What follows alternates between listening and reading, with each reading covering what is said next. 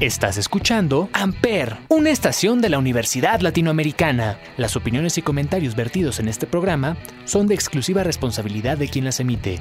Hola.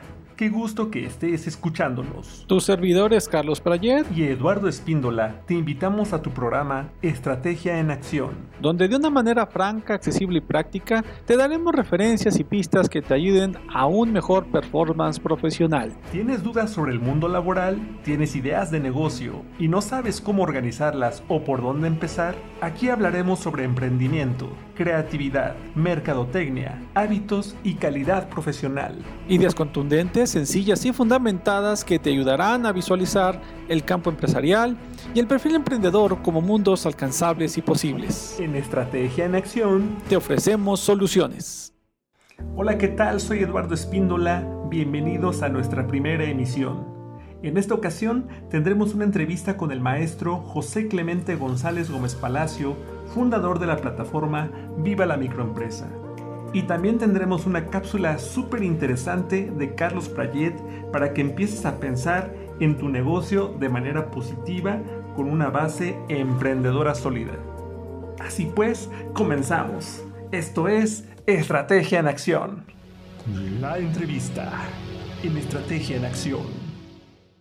José Clemente González Gómez Palacio tiene la licenciatura y la maestría en Administración de Empresas. Además, de un diplomado en finanzas corporativas y maestría en formación online. Trabajó más de 25 años como banquero en áreas de negocio y desde hace más de 15 años es consultor de negocios. Es escritor y conferencista en temas de emprendimiento, creador de la plataforma Viva la Microempresa, además de ser docente en Universidad Latinoamericana. Y hoy está aquí en la entrevista de Estrategia en Acción. Estimado maestro Clemente, ¿cómo estás? Bueno, primero que nada, muy eh, contento y agradecido por, por, tu invitación y quiero enviar un saludo a toda la comunidad ULA en esta oportunidad que me brindas de saludarlos a todos. Muy bien, muchas gracias. Platícanos, ¿cómo fue que te comenzó a interesar este mundo del emprendimiento? Bueno, es algo muy interesante que se fue dando con los años, se fue como fraguando, cimentando, debido a que yo trabajé muchos años en bancos, siempre en áreas de negocios, y atendiendo cualquier rama de negocio que se te pueda ocurrir. Eh, cuando termino mi carrera bancaria, eh, sigo dando yo, empiezo a dar asesorías, haciendo lo que sabía hacer, asesorar empresas, y me llamó mucho la atención que todos los nuevos negocios iniciaban con enormes ganas, con una gran motivación, y este, pero con poca planeación, me daba tristeza ver cómo perdían sus, ahorros, el negocio se venía abajo, y no por falta de ganas, sino porque desconocían las reglas básicas de los negocios. Eso a mí, eh, pues en realidad, fue lo que me llevó a escribir mi primer libro para brindar con palabras sencillas los conocimientos básicos sobre ventas, administración y finanzas para pequeños negocios y emprendedores. De ahí surge, de mi experiencia bancaria y cuando asesoraba ver cómo ellos pues echaban muchísimas ganas, pero por falta de planeación su negocio se les venía abajo.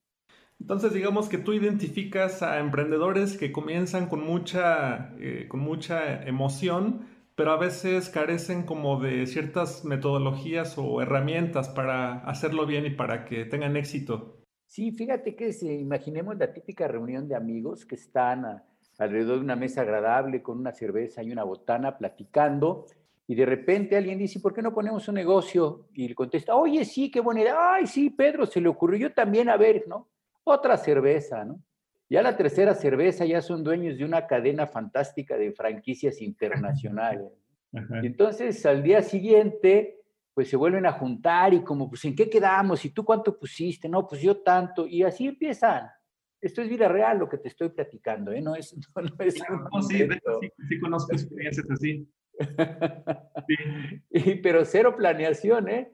Lo hicieron con muy buena intención, con una amistad sólida, con una motivación a prueba de, balas, pero con cero planeación.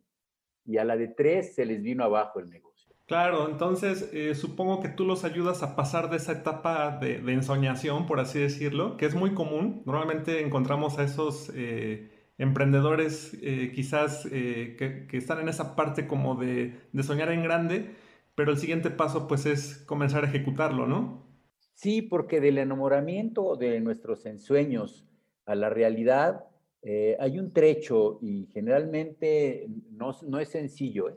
no es sencillo y pues como todo, si yo nunca he hecho espagueti a la bolonesa y hoy se me ocurre porque voy a recibir a mi, a mi familia en casa y hacer el espagueti, lo voy a hacer por primera vez, lo más probable es que no me salga bien. Claro. Pero ¿qué tal si yo hubiera tenido previamente una masterclass sobre cómo hacer espagueti a la bolonesa o que me enseñara mi mamá o mi vecino y ya cuando yo me sintiera que mi espagueti me sale, entonces yo ya lo hago y lo propongo. Ahora bien, eh, suponemos que pues con tu experiencia has eh, atendido diferentes sectores, diferentes tipos de negocio, diferentes tipos de emprendedores. De estos proyectos, eh, ¿podrías mencionarnos alguno que te ha dejado un muy buen aprendizaje? Retomando que he atendido diferentes tipos de proyectos en una carrera de más de 30 años, hay uno que en particular recuerdo con mucho cariño, un proyecto para la producción de granola en una comunidad más agua de San Felipe del Progreso en el Estado de México. Con este proyecto la comunidad logró introducir sus productos en la cadena TOX tanto para sus recetas como para su venta en las cajas a la hora de pagar. ¿Y en qué consistió? Era un grupo de mujeres analfabetas que estaba liderada por una chica de su misma comunidad que concluyó una carrera técnica en un poblado cercano. Lo que me llamó muchísimo la atención es cómo, a pesar de que ella era la más chica del grupo y por mucho, ejercía un liderazgo con unos objetivos muy claros, el trabajo en equipo, una solidaridad y una disciplina financiera básica las llevaron al éxito. No estamos hablando de Peter Drucker ni de los grandes monstruos de la administración, estamos hablando de respetar un liderazgo, ejecutado de forma inteligente, con objetivos muy claros trabajo en equipo fundamental y una disciplina financiera. Este proyecto fue en el año 2004 y hasta la fecha sus productos los encuentras cuando vas a Toxa y venden productos de mole y granola de la comunidad Mazagua de San Felipe del Progreso. Es muy interesante porque tiene 16 años que esto lleva funcionando, ¿no? Y es un proyecto chico, pero reúne muchas características. La primera es que el proyecto se planeó de la forma en que cuando yo las conocí hacían la granola así alrededor de una mesa y pásamela a sacar, hicimos una línea de producción de granola. Hicimos un almacén, aplicamos las cinco S japonesas para mantener limpio el lugar de trabajo, para mantenerlo ordenado, para que al final de la jornada de trabajo se lavara lo que se tenía que guardar, lavar y guardar lo que se tenía que guardar, todo limpio y ordenado entrar a trabajar con puntualidad y cumplir las tareas que se tenían encomendadas.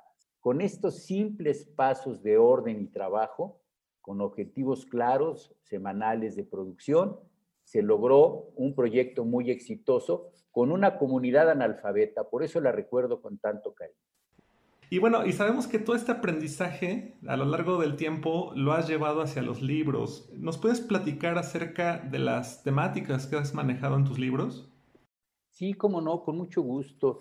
Eh, pues eh, he tenido la oportunidad de, publicar cuatro libros, un libro impreso y eh, tres libros en Amazon, tres libros en ebook. he trabajado, el primero fue uno que se llamó Viva la microempresa a raíz de todo esto que te platico, de ver de que los pequeños empresarios fracasaban, yo decía, no deben de fracasar, deben de vivir, y de ahí se me ocurrió el título, con los conceptos puestos en, en español, en A minúscula, con el menor número de palabras técnicas, con una gran cantidad de ilustraciones a modo de caricatura de un maestro diseñador gráfico de la Universidad Autónoma del Estado de México, fue el que me hizo las caricaturas, el maestro Abelardo Gutiérrez y con mucho éxito, porque de este libro eh, ya vamos en la novena edición y he llegado a vender ya más de 10 mil libros. Eh, ese es el primer tema. El segundo tema que traté fue el de cómo emprender, los conceptos básicos para emprender eh, pequeños negocios. Luego otro libro que se llama Cómo ganar dinero con tu pyme, que es cómo administrar negocios en marcha, porque son dos conceptos diferentes, aunque ahora emprender lo han tomado como un denominador, que es muy válido, pues la comunidad pues siempre es la que impone las reglas de la lingüística. Eh, lo importante es separar el que emprende por primera vez del que tiene un negocio en marcha, y así lo he hecho en mis libros, los que van dirigidos a emprender por primera vez y los que van dirigidos a negocios en marcha. Y por último, mi más reciente publicación eh, fueron, fue dirigida a la comunidad eh, de dentistas de la ULA, porque ellos son emprendedores por necesidad, aunque muchos no lo vean desde esa perspectiva, ya que poner un consultorio es una inversión importante y muy importante porque pues de ahí van a vivir. Pero les preguntas, mi primera clase que les di, bueno, vamos a hacer un plan de negocio. ¿Y eso para qué si nosotros somos médicos, profesor? Ah, bueno.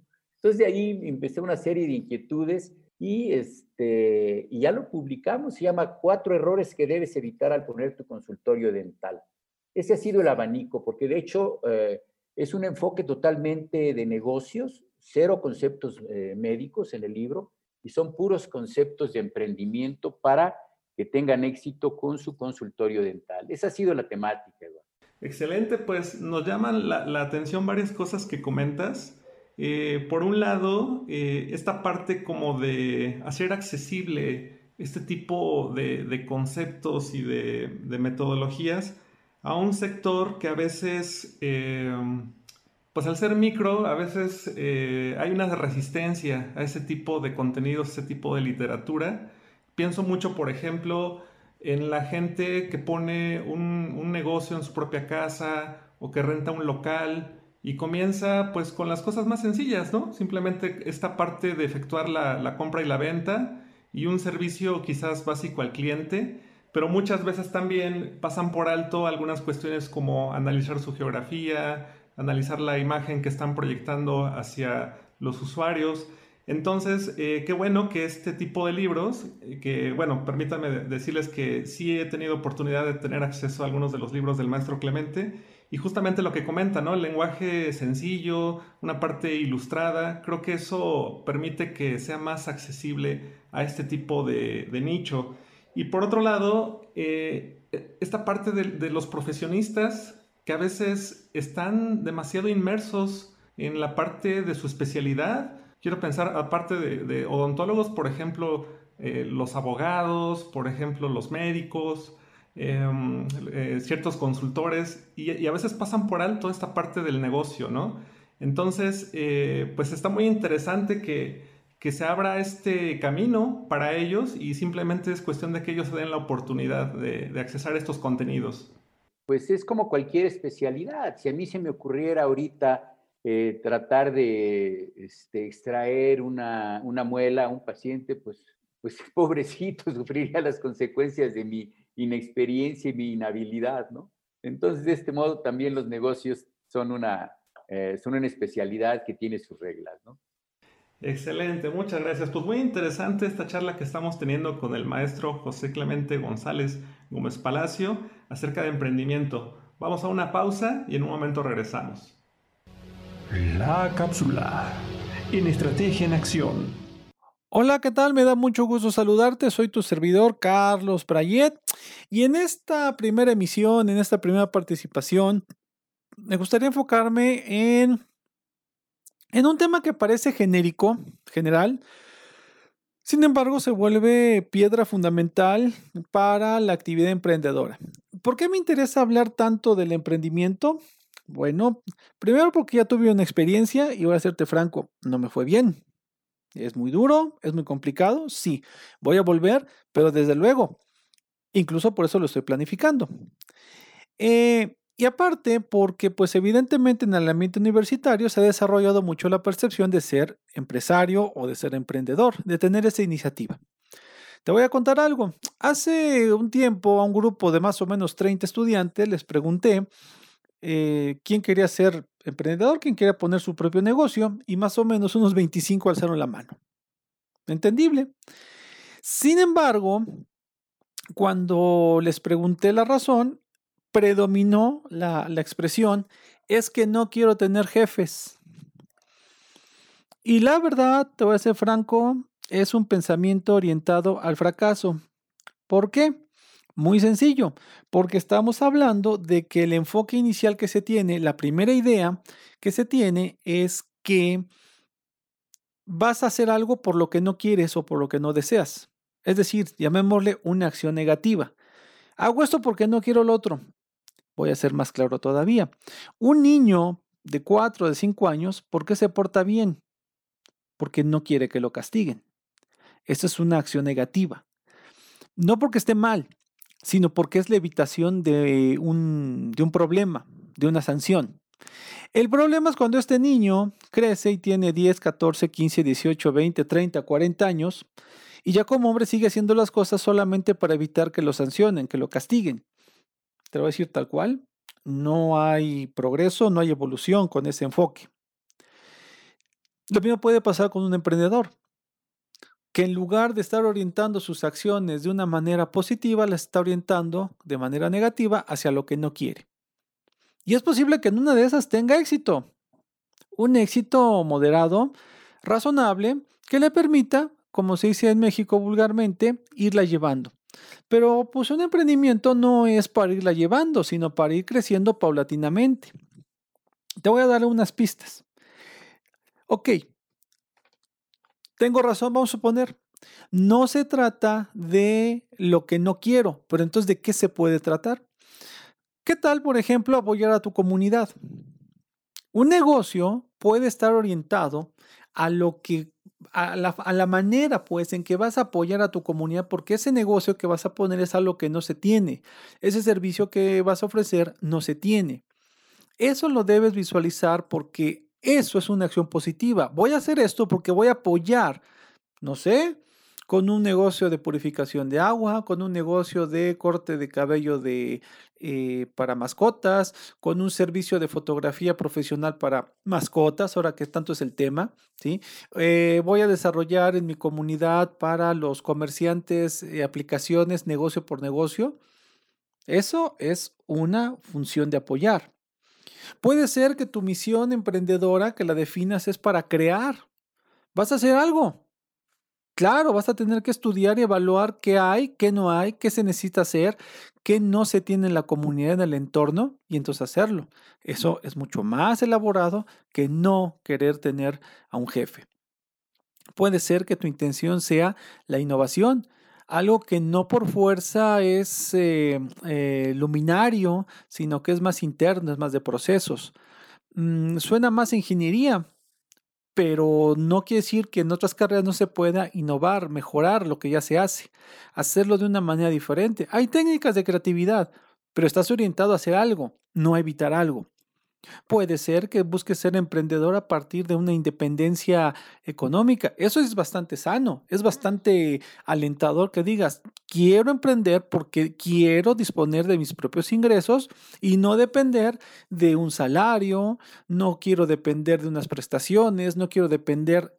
Ah, pero originalmente manejaste la idea de querer la independencia económica, financiera, y eso te habla de disciplina. Porque vamos a ponerlo en otro enfoque. Simplemente triunfas. Bien. Pero entonces vas a, vas a hacer crecer tu negocio. Y de hacer crecer tu negocio vas a necesitar más personal. No sé, meseros, repartidores, eh, personal administrativo, departamentos, áreas, etc.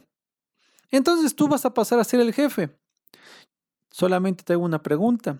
¿A ti te gustaría contratar a alguien que en una entrevista de reclutamiento te diga, es que voy a trabajar aquí mientras porque me quiero un emprendedor, porque no quiero tener jefes más adelante. Perdóname. Pero desde allí ya no lo contratas. Y ya no lo contratas porque vas a meter un problema a tu empresa. Desde ahí no lo contratas porque no se va a quedar. Desde ahí no lo contratas porque no va a tener el compromiso. Desde ahí no lo contratas porque te está diciendo lo que quizás tú pensaste hace tiempo. Nada más que ahora, como ya eres el jefe o como eres el dueño del emprendimiento, no vas a querer personal que te dé esas limitantes, que no te dé esas opciones de crecimiento. No estamos hablando de que consigas gente feliz que labore desinteresadamente, no.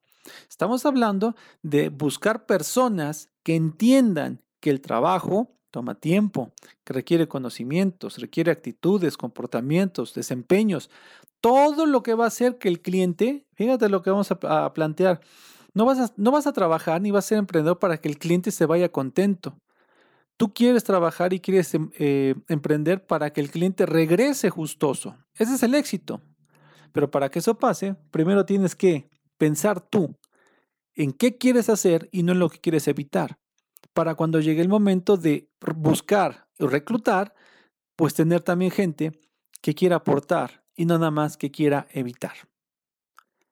Espero que esta idea te haya agradado, que la medites. Es una oportunidad que puedes aprovechar o puedes aprovechar.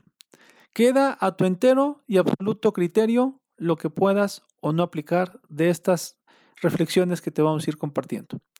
Me da mucho gusto saludarte, tu servidor Carlos Prayet, te mando un cordial saludo y espero que pronto, pronto podamos escucharnos nuevamente.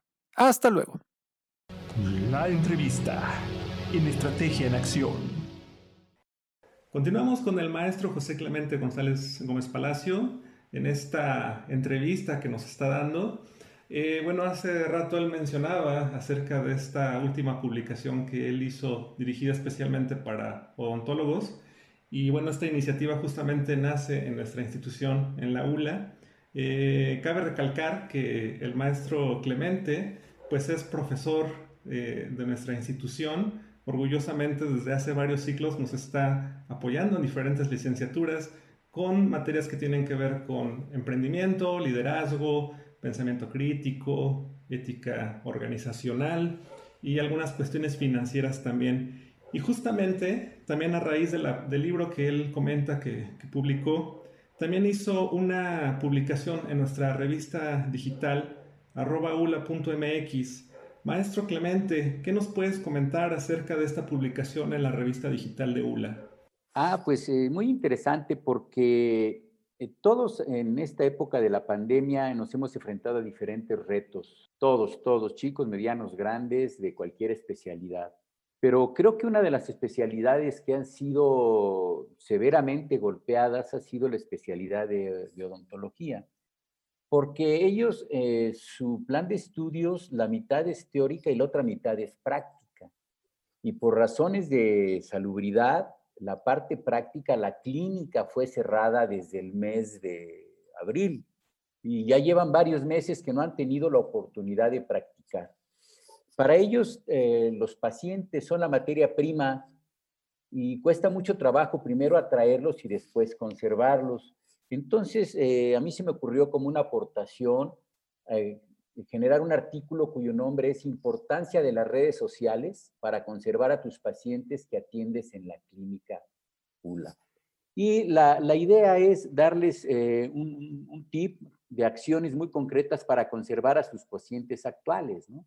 Desde tener su banco de datos, revisar su expediente, comunicarse con ellos, hacer una campaña vía WhatsApp o vía mail, y hasta un guion una llamada telefónica para con ellos, saludar de forma cálida, preguntar al paciente cómo se siente, aclarar sus dudas acerca de los cuidados y hacerles conciencia sobre la importancia de una buena salud, sobre todo que con la calidad que nos caracteriza la comunidad ULA, garantizarle que los materiales que utilizamos para sus tratamientos son de la mejor calidad y los costos son excelentes.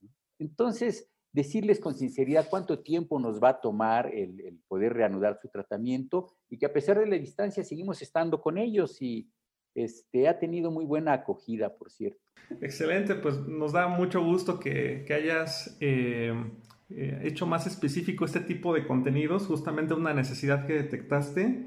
Y sí, mucho es también parte de aprender a gestionar a los clientes y tener una comunicación directa de acuerdo a los recursos con los que contamos. Y justamente ahorita hablaste de algo importante que obviamente eh, estamos pasando por el tema de la contingencia y la pandemia. Y bueno, pues eh, los escenarios han sido diversos, pero quizás algo inesperado para todos es que este escenario se hizo más largo de lo que en un principio se había eh, comentado. ¿qué, ¿Qué le puedes decir a los emprendedores en esta época de cambios? Bueno, fíjate que es, un tema muy, muy interesante que a mí en lo particular me apasiona.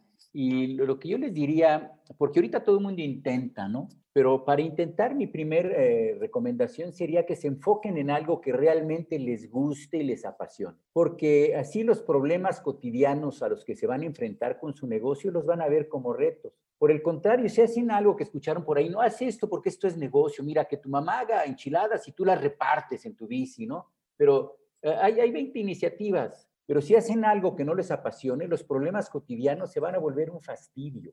Entonces, los negocios se hacen para que duren, para que sean un proyecto redituable y no para que yo intente nada más saber hasta dónde se me llena el copete de piedritas. Entonces, esa es la primera recomendación. La segunda sería que inicien invirtiendo poco dinero, porque los negocios son una práctica. Y como todo, si lo haces por primera vez, la probabilidad de que te equivoques es muy alta. Entonces, si te equivocas y tú invertiste poco, pues ni te va a tumbar, ni te tumba, ni te levanta la experiencia. Al contrario, te genera experiencia, pero financieramente no te golpeó.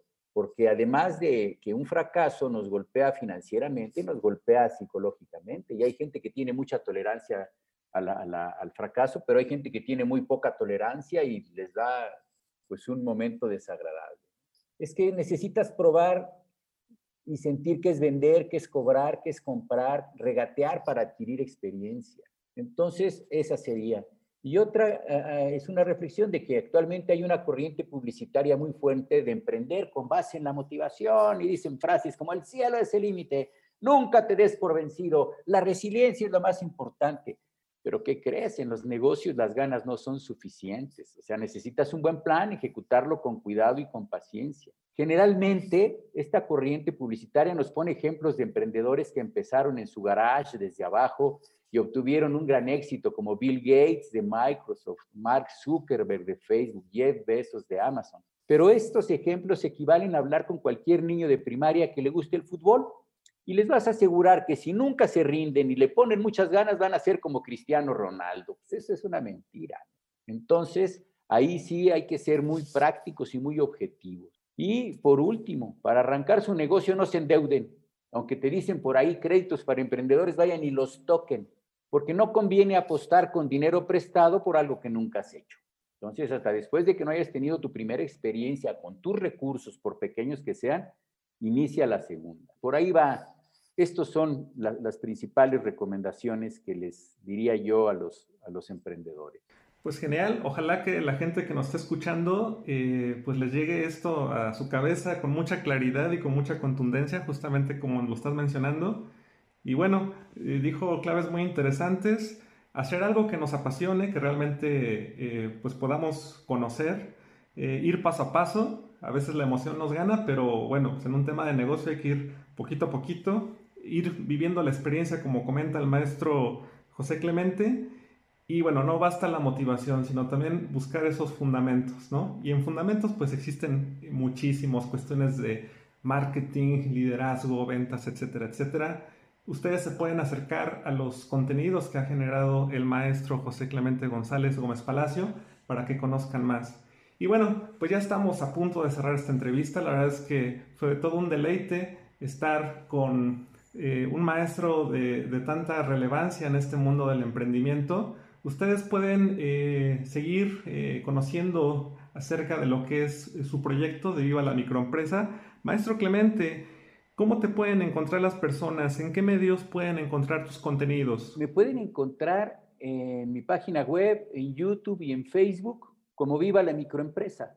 Así de simple. En, la página web es vivalamicroempresa.com.